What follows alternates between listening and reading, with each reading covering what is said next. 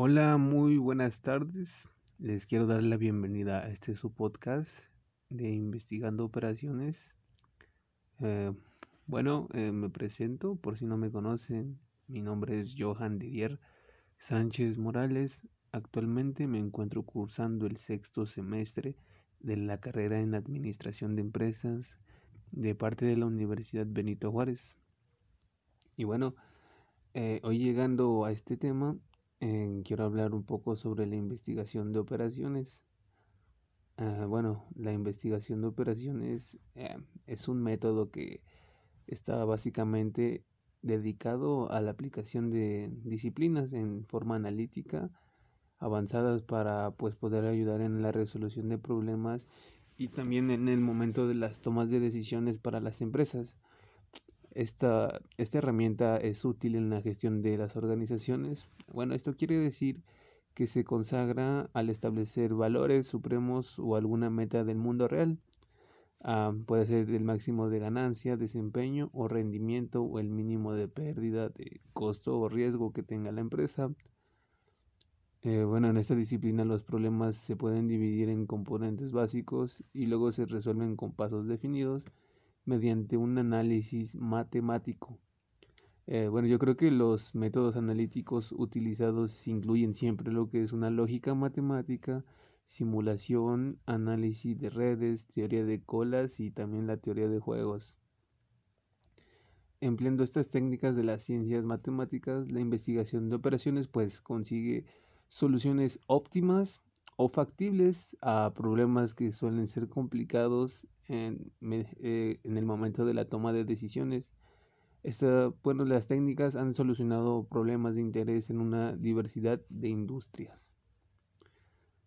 Bueno, para mí eh, los más importantes son los métodos matemáticos, ya que por su naturaleza estadística y computacional de la mayoría de estos métodos, eh, la investigación de operaciones tiene también fuertes vínculos con el análisis y la informática. Los investigadores de operaciones que afrontan un problema pues deben estipular cuáles de estos métodos son los más apropiados de acuerdo a los objetivos de mejora, la naturaleza del sistema, el poder computacional y las limitaciones de tiempo. La programación matemática pues es una de las técnicas más poderosas utilizadas en la investigación de operaciones, hasta tal punto que a veces ambos terminamos utilizando indistintamente. Uh, bueno, yo creo que pasando de este tema, ah, me, también hablaré un poco sobre la maximización de utilidades de la empresa de Coca-Cola. Eh, bueno, bueno, la empresa de Coca-Cola es una plataforma centrada en el consumidor y también eh, hablaré de los datos destacados de operación durante el último año de la maximización de utilidades que tuvo Coca-Cola.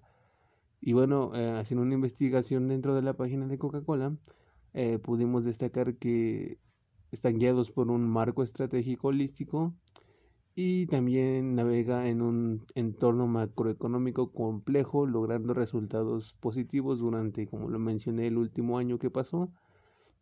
Y bueno, eh, ya arrojando cifras y porcentajes, podemos hablar de que el volumen total de ventas de Coca-Cola aumentó un 1.4%, o sea, a 3.369 millones de unidades con un crecimiento en transacciones del 2.5% para alcanzar los 20.221 millones y también hablar sobre lo que fueron los ingresos totales que aumentaron en un 6.7%. Eh, bueno, esto equivale a 194.471 millones. La utilidad operativa también creció a gran, a gran rasgo un 25.423 millones. El flujo operativo creció lo que es este un 4.8% equivalente a 37.148 millones. Bueno, cabe resaltar que la utilidad neta atribuible a la participación controladora llegó a alcanzar 12.101 millones, para alcanzar una utilidad por acción de precios o 0.72 por unidad y 5.76 por ganancia. Bueno, a lo que realmente la operación que logró Coca-Cola en México, eh, pues se vio básicamente un sólido crecimiento en ingresos y a pesar de las condiciones macroeconómicas inciertas, por ya sabemos, ¿no? De lo que todo lo que se ha vivido estos últimos años derivado de la contingencia del COVID-19.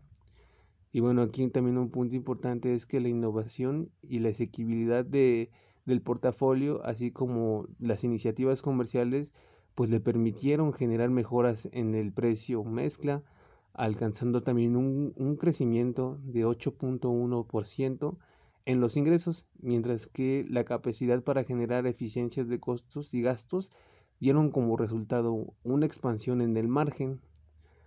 Eh, también hablando eh, en Centroamérica, eh, Coca-Cola logró un crecimiento sólido en ingresos impulsado principalmente por un, un gran y sólido desempeño en las operaciones de los países de Guatemala y de Costa Rica.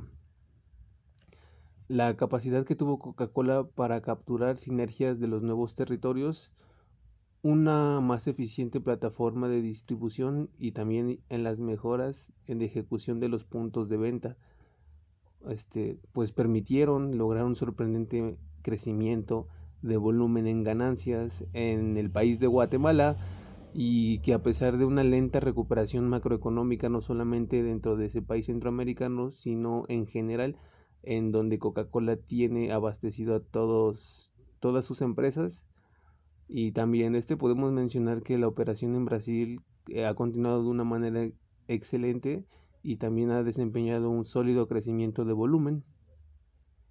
Y bueno, es importante mencionar que este crecimiento está también pues impulsado por ganancias de participación dentro del mercado en las principales categorías de bebidas gracias al enfoque que se le da al cliente, un sólido portafolio y también la ejecución en los puntos de venta, ya que después de un inicio de año complicado, pues Coca-Cola logró sacarle la vuelta a sus operaciones. En Colombia, durante la segunda mitad de lo que fue el 2019, impulsó unas grandes mejoras en la eficiencia iniciativas del portafolio y también en Argentina el portafolio de Coca-Cola para mantenerlos cerca de sus clientes gracias a, a su estrategia de exequibilidad. Eh, en total, pues los ingresos de Coca-Cola crecieron un 6.7%. La utilidad de operación creció un 3.0%, llegando a 25.4 millones. Bueno, y pues finalmente eh, creo que el enfoque que tiene basado Coca-Cola pues está disciplinado en, la asignación de capital y con pues con compromiso de generar valor a los accionistas.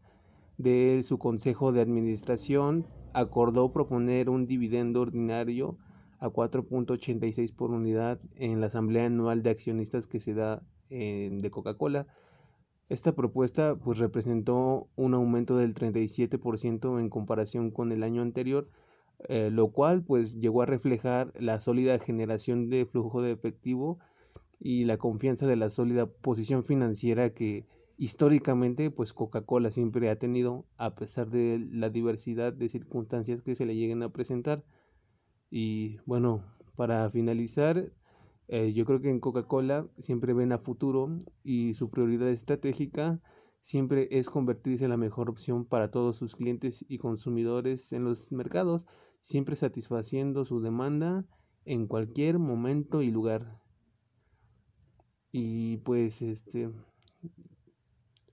yo creo que la maximización de utilidades que tuvo Coca-Cola y el crecimiento de su capital eh, ha sido gracias a pues la investigación de operaciones como lo decían al principio, pues es un modelo que está basado este, matemáticamente en, y capturar datos reales que pues puedan llegar o sirvan para tomar una para llegar a la toma de decisiones correctas y así pues lograr levantar a la empresa y lograr siempre su solvencia para que no quiebre.